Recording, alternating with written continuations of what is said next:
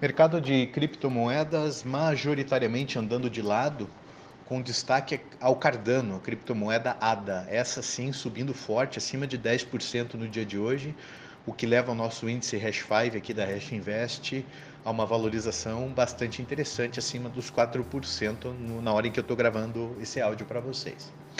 Bom, no front das notícias aqui, eu quero fazer um destaque que na mesma semana em que Janet Yellen a secretária de Tesouro norte-americano estava na mídia reclamando da ineficiência do Bitcoin. Uh, teve um blackout e os sistemas do Fed caíram no dia de ontem por várias horas. Então, o sistema bancário americano ficou paralisado devido a uma pane nos computadores, nos servidores do Fed, ironicamente na mesma semana em que a Yellen reclama da ineficiência do Bitcoin. Enfim, é nenhuma grande notícia aqui, mas vale a ironia. Uh, no fronte local, a Receita Federal esse ano criou códigos específicos para os criptoativos.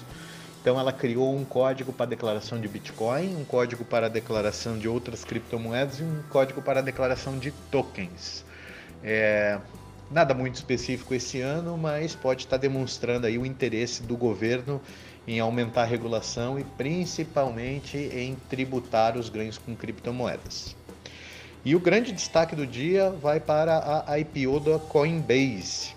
A Coinbase é uma das maiores exchanges de criptomoedas do mundo. Ela é a líder no mercado americano, que é o, sem dúvida o maior mercado.